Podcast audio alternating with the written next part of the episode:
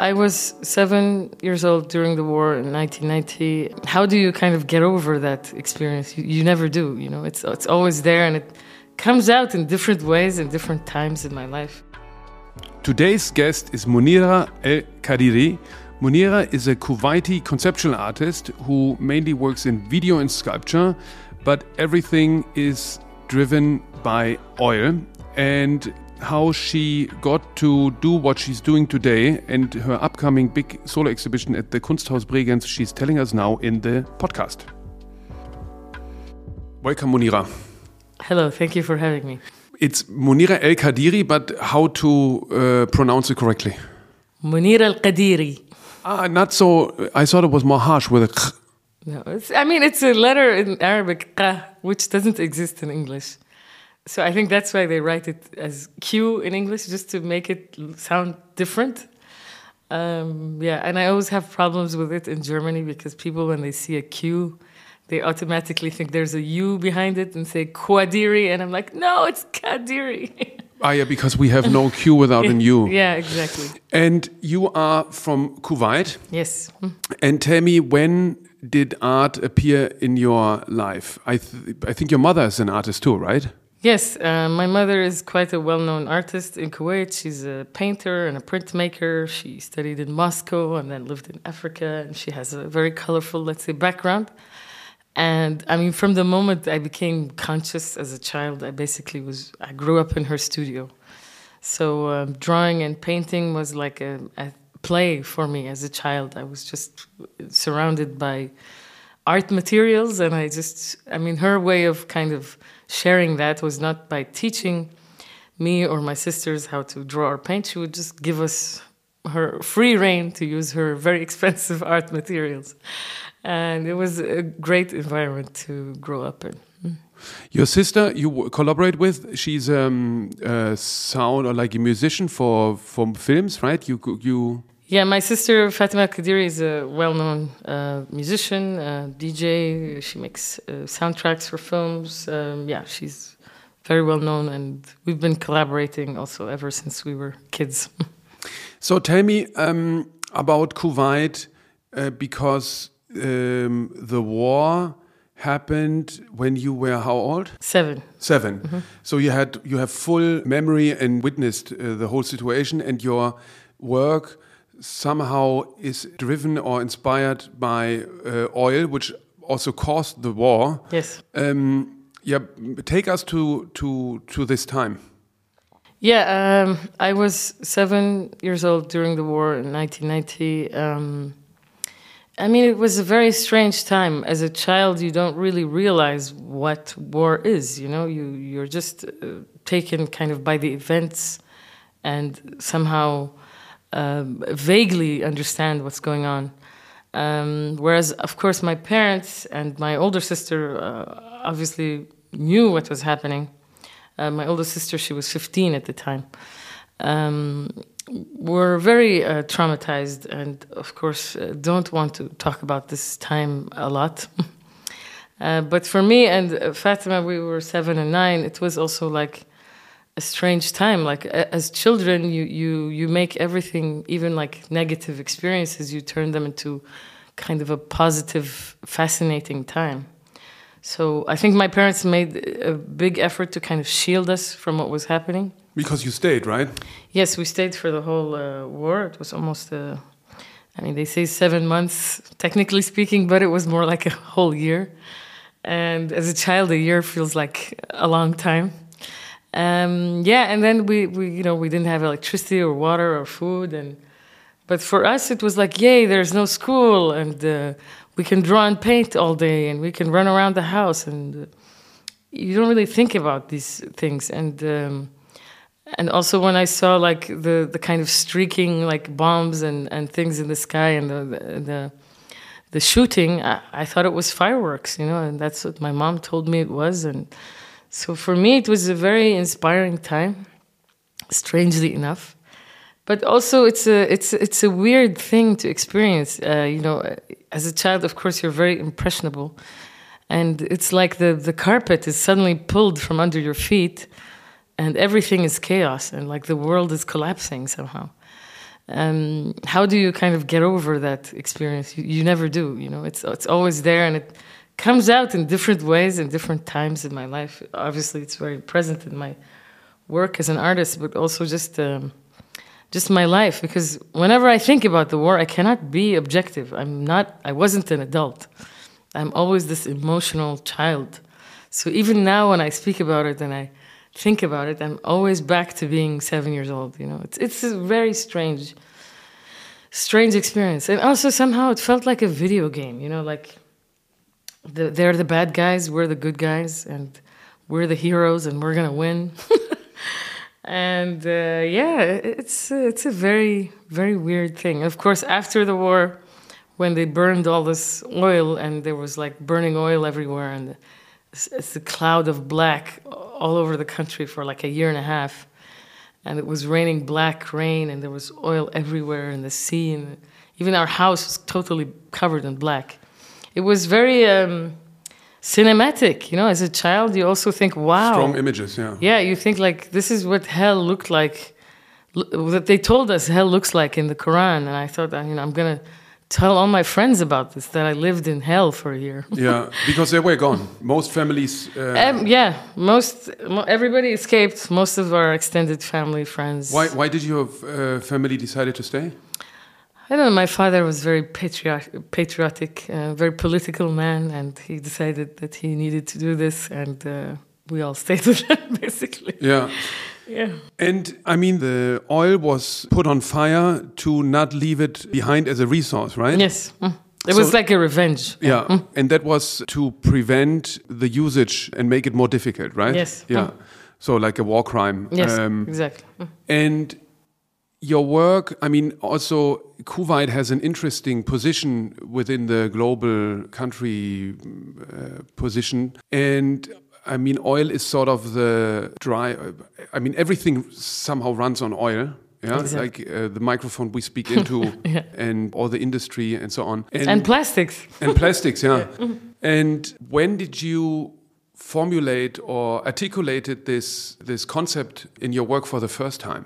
So you were very artistically brought up, but when did you started to turn these experiences and the and your background into actual work? So I studied in Japan. I moved there in 1999 when I was 16, and then I stayed there for 10 years. I came back to Kuwait in 2010, very disappointed about my life. and uh, why did I go to Japan? How was this possible? I got a scholarship from Kuwait. Obviously, this scholarship wouldn't have happened if there wasn't oil wealth. I just felt like it changed my life in a weird mutant way. and I went to Japan and. Um, and in Japan, um, obviously, nobody knows anything about Kuwait, let alone the Middle East. I mean, they don't know anything about anything. Yeah. And and when I would say Kuwait, they would say, "Oh, oil! Uh, you must be an oil princess or something." Yeah, it was yeah. it was very jarring. That to me. connection was there. Kuwait and oil. That, Yeah. yeah. it was very jarring to me this kind of impression but it also started to kind of seep into my mind in a way i became an outsider to my own country and i started really seeing it uh, from this perspective i have to say and um, in a way being in kuwait uh, the oil industry is very much concealed from you know public view um, it's it's just seen as this kind of magic potion in the background that makes everybody wealthy, and you know it's almost like we're the chosen people, and God gave us this bounty, and nobody knows how it works or how it functions or how the inner mechanics of the industry are. It's just this thing in the background somehow. So when you leave that context, you somehow get clarity, you know. And I started to think about my life, uh, especially also my my family because my um, my grandfather was a singer on a pearl diving boat. Um, in Kuwait, the main industry before oil for like 2,000 years was pearls, pearl pearl diving, the pearl industry, and then all of that disappeared after oil. It became kind of obsolete. And um, in Japan, I started thinking about my ancestors. You know, this is something people in East Asia do. Yeah, yeah. you always have like a shrine to your grandfather or your great grandfather at home and you talk to them and every time there's like a festivity you give them food and they're present you know Yeah. Whereas in the Arab world, it's very much the opposite. You have to forget them; they're gone. You know, it's, it comes from living in the desert, I think. Um, so I went back to Kuwait thinking about my ancestor, my grandfather. I never met him; he died before I was born. But his life became this kind of mystery to me that I have to, I have to solve somehow. I have to create a relationship between me and him. And um, I, yeah, I, I thought, you know, what what can I do as a post-oil baby to link myself to him because I feel nothing. I feel like the history is broken by oil, you know. So I decided to look at pearls and oil and try to create a link between them. And then I one morning had this epiphany that they have the same color. So I started this making. like fluorescent, um, this certain glance. Yes, Yeah, it's, it's like this iridescence. It's uh, they call it dichroic color. It has two colors at the same time. Yeah. And so I started making works about this subject. Yeah. Which is interesting that, that it applies for the whole region, right? I mean, also in Qatar, they used to do pearl fishing. Mm-hmm. And then also the oil industry, of course, is like external, right? I mean, the resources are in the country, but it's like British Petroleum. And I mean, how many big industry uh, No, corporations are that's different. That's why the Gulf is so wealthy. I think it's one of the good things they did back in the day in the 50s and 60s when the industry came up was they nationalized it.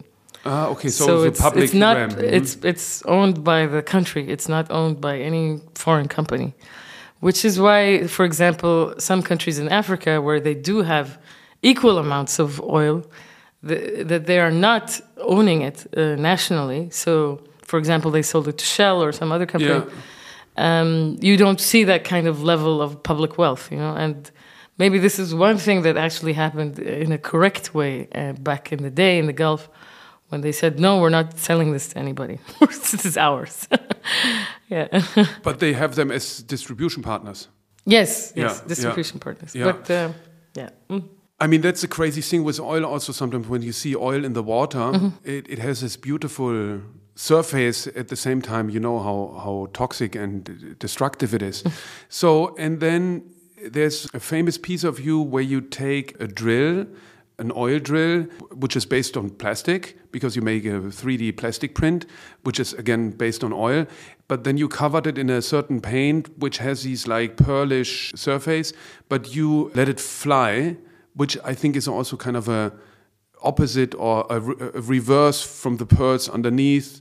Maybe you can tell us about how, how you get there and the shape. So the first work I did with this drill was actually the, a public sculpture uh, called Alien Technology.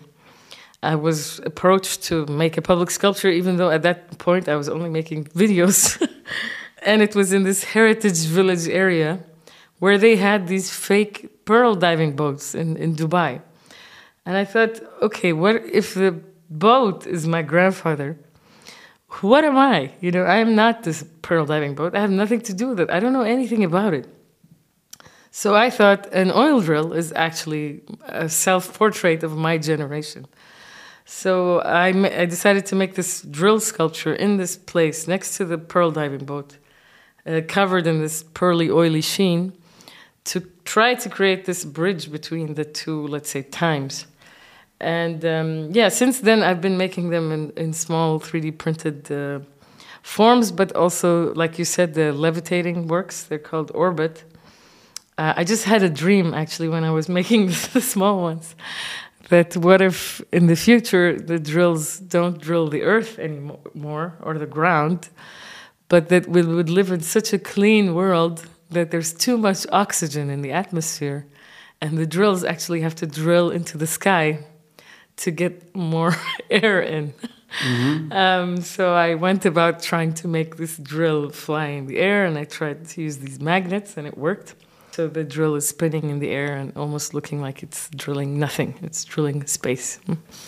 And and it's interesting these pearl fishing boats they somehow get like glorified, you know, as a monument. How was the reaction that you made these oil drills, which are in sort of I don't know evil necessity, or you know, it's like who who would see the beauty of the formal layout? Uh, How was the reaction? Um, my work, I would say, in the region is very controversial. I think I've had a few supporters, curators here and there, who really fought for my work to be shown. because uh, I yeah I've been censored many times. People think, you know, the the main topics we usually hear about that are kind of taboo are like sex and religion. But I didn't know that oil is also a taboo. You're not really supposed to talk about it. um, it's and give it an image, right? Yeah, you're yeah, supposed visualize to, visualize it. You're supposed to keep it in this mysterious realm. Yeah. So I do think that a lot of people find my work controversial. But once you just explain things to them that okay, you're talking about in this show ecology in the future and sustainability. Well, this is what I'm talking about. And it has to be kind of this, you know, convincing game that I have to do to get my work made and uh, shown, but uh, it doesn't always succeed. Uh, yeah. I was extremely surprised to see how many different drill shapes there are because yes. they, they are almost unlimited uh, different drills. How come that's the case? Yeah, well, I mean, even sometimes people from the oil industry they see my work and they're like, "That's not a drill. I've never seen that one." And I'm like, "No, it's this company and this drill." And oh, and they get like very surprised because, I mean, it's such a huge industry. Each company is trying to make the next best thing for drilling uh, rocks, for drilling sideways, you know, shale oil, all drilling in the water. There's all different kinds of things. There's hybrid drills where they put this one with this one and they merge them together and it becomes a new drill. and they make these like little Hollywood videos of the new announcement of the new drill. so I've been collecting them for more than 10 years and I have thousands of different types. And some of them are really like, they look like alien spaceships, you know? Yeah, and, and yeah. I wish I could make all of them. I mean, that's kind of my dream. Um, some of them are so complex and bizarre and crazy. And, I mean, it's it's hard. I I, I do want to make that that the craziest one, but I'm not there yet. yeah, yeah, because they all. I mean, we all I think have in our memory like this Texan uh, hammer, which is like going up and down and has this string, which is the way how it how, how the oil was was lifted from the ground. But now they are more like between I don't know Disney castles on steroids or something like this, yes. right? and and and you um, you just had an exhibition at the Blaffer Museum in, in Texas and said that you spoke with someone from the oil industry who said, but oil, in fact, is renewable energy, which I thought was a very funny. yes, um, I guess they have always new ways of reinventing themselves. And uh, yeah, I, I, mean, they said, like, you know, oil is a renewable energy. It's, it's, it's natural, it comes from nature. But I'm like, okay, but it takes like 400 million years to form. And he's like, yeah, but you and me, when we die and our bodies go in the earth, 400 million years from now, we'll turn into oil. And that was a very interesting take on renewable. yeah, like the dinosaurs. yeah, exactly. So there was a dinosaur also in the show. And the dinosaur was performing a karaoke song.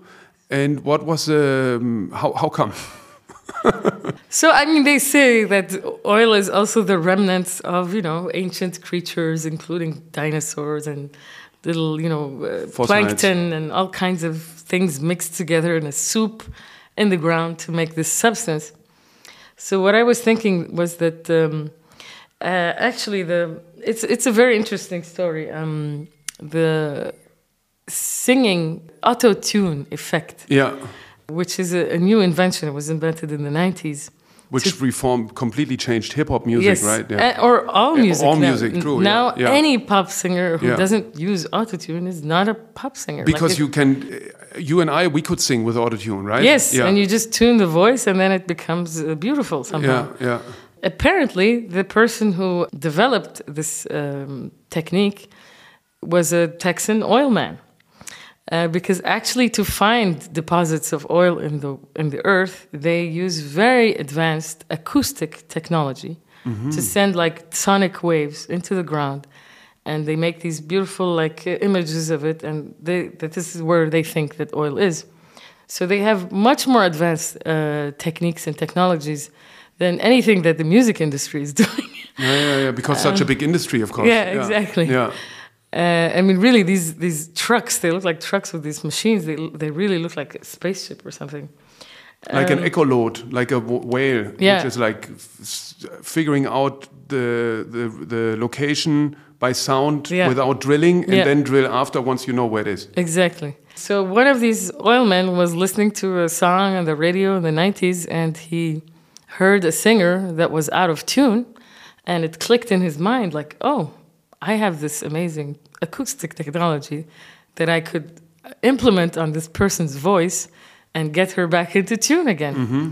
And so he la- launched his, um, let's say, software called AutoTune. And uh, he was very smart. He patented it. And uh, to this day, you can't use it un- unless you pay him a subscription. So he became a billionaire. and so we have this dinosaur yeah. singing uh, on autotune. So the pre-stage of oil, so to speak, is performing. And what type of lyrics? So he's singing uh, "Find Me, please find me. I need your love." You know, he's singing to the oil man to come and find him in autotune. You know, I thought it was a very yeah, humorous work, but also a little bit tragic. You know, my work always has this kind of shiny, pretty elements that are funny a little bit, but when you really look into it, it's a little bit sad and tragic. So he's singing a sad song about being lonely in the earth. Also, uh, sort of shiny and beautiful on the first glance are these. Also in the Blaffer uh, show are these birds, which are uh, have this again almost like a pearl or like the surface of oil. These interesting shiny surface, but these birds are. I mean, they remind of birds we know from the. I remember as a child seeing these in television uh, when we had this first oil uh, tank crashes where the whole coast was uh, flooded with oil and we saw all these birds stuck not being able to move because of the oil sticking their feathers. At least that's the imaginary uh, comes up in my and i guess our collective memory. Is that correct? Yes it's correct. Um, i mean this work is a little bit complicated. It's um, yeah it's basically birds made out of glass but they're totally black look like they're covered in oil and uh, I, I, intentionally made them out of glass because I think it's, um, you know, it's it's also about a little bit about the post-truth world we're living in. Um, I mean, I lived through the war in Kuwait, and I saw thousands of dead, covered animals covered in oil. This was part of the atmosphere that, at the time. And then many years later, I moved to Japan. I went to um, art school there, and then one of our professors in advertising class pulled out a bird, a picture of a bird from Kuwait, and went on a two-hour tirade saying that this picture is fake. Mm-hmm. And that this never happened, and this is just staged for war propaganda. And of course, I was in disbelief. Uh, I, I, was so upset that I, I couldn't say anything. I was so upset. But after two hours, obviously everybody in the class believes him. Mm-hmm. And, you know, I start to doubt my own memory, you know, and my own experience and things that I've seen with my own eyes. So I thought, you know, people's experiences and memories, even if of the most horrific, like traumatic, horrible things, are very fragile, you know. And if someone is convincing enough, they can make you doubt your own experience um, which is why I wanted to. I mean, it was the first time I made them uh, in this show, was to make them out of glass because it's very fragile, like your own, you know, um, memory. I have in memory still the. I mean, now I think I uh, heard in the news that they finally closed the investigation in the U.S. about the um, mass uh, destruction weapons. That there were none. But I mean, it took like how long now? 30 years, yeah. years now uh, to to come to the conclusion that they were uh, on wrong that they started the war on wrong facts. And i don't think it it it, it, it i mean the whole it's so complex no one really uh, cares so much anymore. But why do you think there was uh, anyway a doubt in the truth of these pictures? Yeah i don't know. I mean i think now anywhere in the world when there is a mega disaster, uh, I think some people use it as a coping me mechanism to doubt that these things are happening, even if it's a natural disaster. For example, recently the horrible earthquakes in Turkey and Syria. Some people immediately came up with conspiracy theories about subterranean weapons being tested and nuclear, I don't know. Like, even natural disasters are no longer believable That everything is suspicious. Um, I don't know if this is human nature since the beginning of time or it's part of our modern reality, but um, it's interesting to me how people maybe want to shield themselves from the randomness and chaos of life by creating these grand narratives that make everything somehow more easy to digest. Yeah. Yeah, and then this strange discussion also with like Fukushima, if the death occurred by the typhoon or by the meltdown of the. I mean, in, it's interesting that we have a certain skepticism towards the natural catastrophes because I think if we would acknowledge them, we would need to change the way we live, no? Yes. Mm. Yeah. Yeah, and I think maybe before it was much easier also to kind of create a religious story around something like a natural disaster or a war. You know, that also in Kuwait after the war, people became very religious and conservative because they started saying, oh, God punished us because we were too decadent. And we were having too much of a good time. We had too much money. Um, so then God struck us down, and this is why we have to be more pious.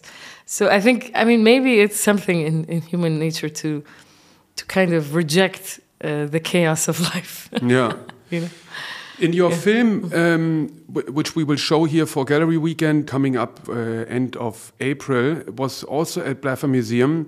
You show sort of a camera trip through an active but abundant oil drill, but more than that, right? It's like a whole. Uh, like, what do we see? So what you see is what you think is an oil refinery. A Uh, refinery. So, in a refinery, what happens? But it's not really an, an oil refinery. It's it's a miniature model that I built in my studio to look like an oil refinery. Um, but basically, I grew up next to these oil refineries in Kuwait in the 80s.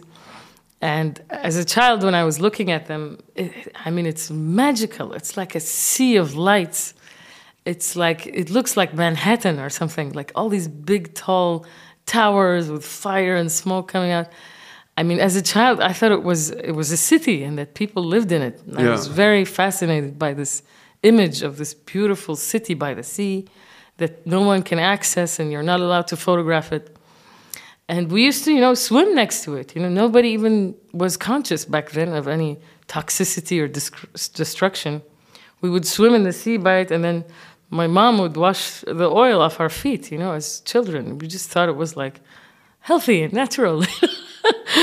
and, and now the whole area around that refinery is evacuated because the ground is poisoned and the water is poisoned, and uh, you know, it's taken them so much time to finally admit that, and that people shouldn't live next to it.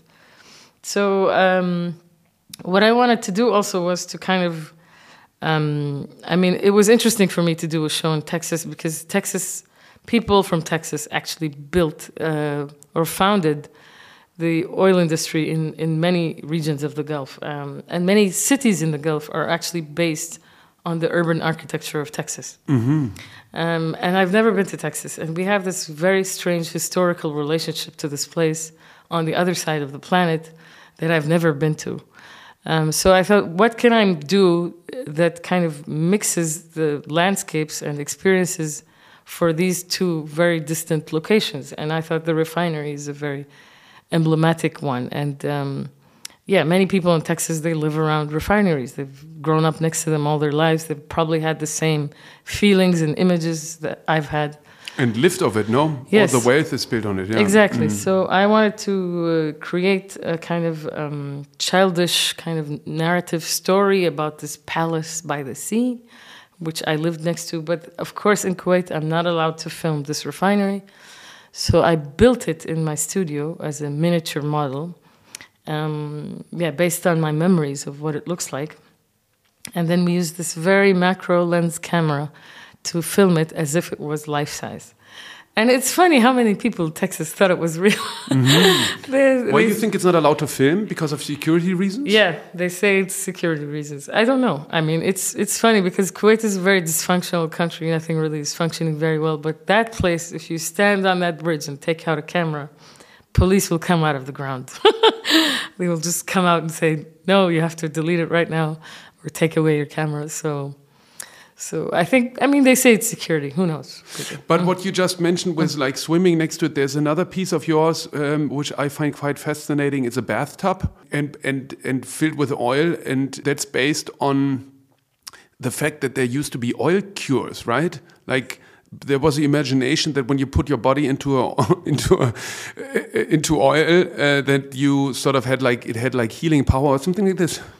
Yes, um, apparently this is what they used to use it for before it was used as fuel and plastic. Was that they, for example, in the desert they used to rub like the cuts of camels and stuff with it because I mean it's toxic. It kills all the bacteria. Yeah, it makes sense. Uh, and in some places in the Caucasus region, especially in Azerbaijan, which is the only place that it's still continuing, uh, they would take a bath in it, and, and they would say that you know it, it increases your virility, it cleans your skin, it uh, makes you new again, and all of these uh, different uh, you know uses that they had for it. And uh, now it's a very luxury thing that you can do in certain luxury hotels.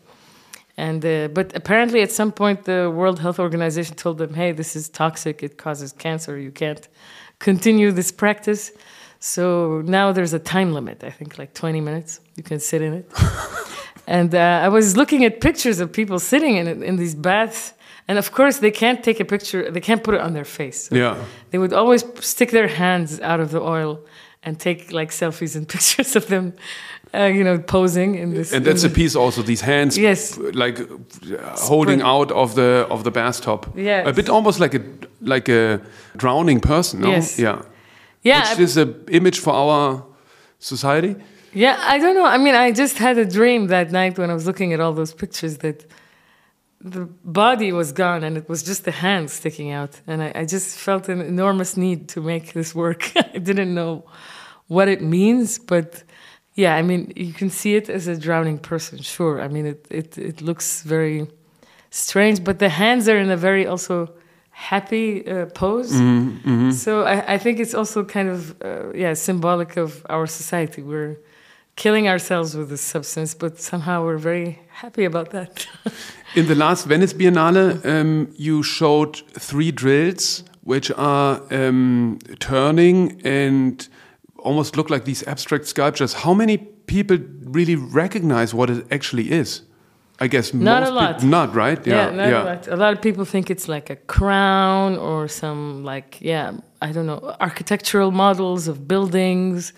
Um, some people even have like a little bit of a dirty imagination sometimes. Oh yeah, mm -hmm, mm -hmm, mm -hmm. so, like a sex toy or something yeah. like this. Yeah, yeah. So you know, everybody has their own impression, and I find that really fascinating. And when I tell them this is actually a machine and it's a drill, they're like, "What?" There's always this kind of reaction that no way, you're you're making this up.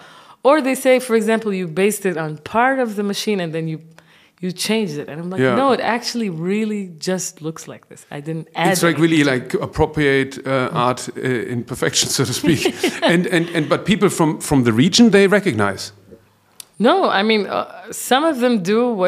Of course yeah i've had people like from the oil industry they can recognize this one is a tricone drill bit and this one is a pdc bit. Yeah uh, they can tell which one is which. But there are some more exotic ones that not everybody knows. Mm. But but um, I think it's also interesting because it tells us about our cultural imaginary. So.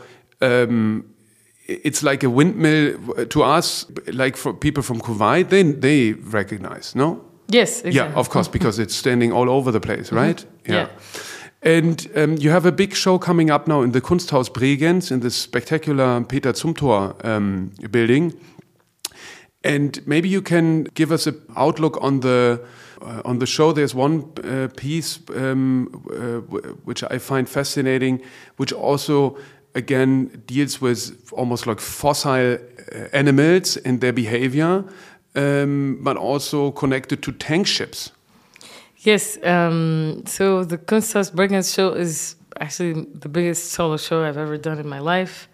I'm very excited, and obviously, I don't want to Spoil. lose. Lo no, I don't want to lose to the architecture. I mean, that building is a piece of art.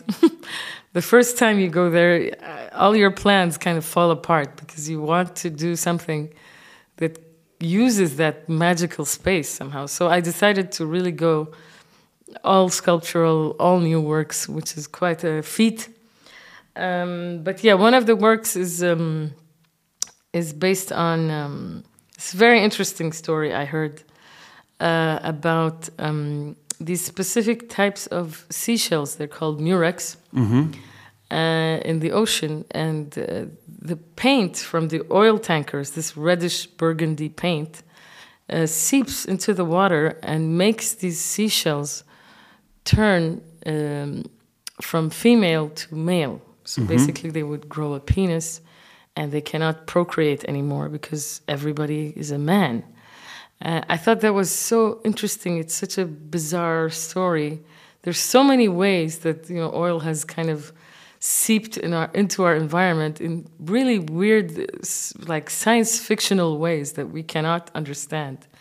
And I wanted to use this work to kind of narrate the story. And recently, while I was making this piece, I found out that the first modern oil tanker, um, by uh, created by Dutch uh, Shell, uh, was called the SS Murex. It's actually the name of the seashell, strangely enough, and that this paint goes back into the environment and kills the Murex. It's so interesting. This cyclical, almost mysterious destiny uh, that this uh, story has created. Yeah. And you think that was uh, clear that the paint has these reactions? Yeah, I mean, it, it's been banned since the 80s Yeah. um, in Europe and the United States, but I'm sure many other places in the world still use it. Uh, it's called TBT. Yeah. Um, I don't know. Yeah. How do you find these things which inspire you then to to create work? So I have a hybrid background, right? I mean, I call myself a mutant. Uh, I'm grown up in the Arab world, but I have this very big Japanese hyper visual inf- influence on my work. So my work is hyper visual from this Japanese background, but it's very, I don't know, it has narrative structures. I mean, I, I come from the Arab world. I think the main art form in the Arab world has always been literature and storytelling and poetry. So I think I'm mixing the two together in my work. This very visual part that is very foreign, I would say, to kind of a Kuwaiti. Um, but I mix it with the storytelling that comes from, uh, let's say, very Arab background. So uh, it's it's strange. Um, this is how I make my work now, and, and you know, I always try to uh, diminish even both, but they always come out, and, and I'm, I've I've um, I've uh, accepted that I'm a storyteller, and it's fine. Yeah. so in, in, in Bregenz, there will be a whole narrative somehow uh, guiding Yes. through the building, right? Yes, so we start uh, on the ground floor, kind of through the molecular images of oil, but in not just oil, but benzene and propane gas, all of these materials that we use in our daily lives. Uh, through the kind of, I've, I've exaggerated the scientific drawings of these molecules into these huge inflatable sculptures and then you go upstairs and it's the kind of the the oil drills but some of them are moving some of them are are, are on the wall some of them are on the floor and uh, they're kind of narrating this story between pearls and oil Yeah. And then we go to the murex floor where these seashells also uh, something from the sea uh, telling this the, basically there's two seashells uh, speaking to us Yeah. narrating this strange story of how they became men. Yeah. Uh, and then at the the top floor, you you will see the, let's say the the highlight, which is the the birds on the floor. So the consequences somehow. Yes, so Yeah. it's it's I would say it's a very dramatic show, and I wanted to use this building almost like a stage. Yeah. know, and uh, it's very theatrical. Yeah. Mm. And when you look into the future and all the problems we are facing right now with the with the climate and the unwillingness to to accept it, and especially looking at Kuwait, how do you uh, how do you see it there? What do you see the the reaction to the situation? I mean, I don't know. That's the thing. Um, my work. I mean, I'm not an activist. I'm not sending a, a message about you know piety or anything. I'm just trying to reflect the emotional states of our time uh, through my work. Um, I also because I mean, for me, I feel responsible somehow for oil in the world. Um, but also powerless to do anything in, in front of it. And um, and also that it's it's you know it's it's so ubiquitous. It's in everything that we do.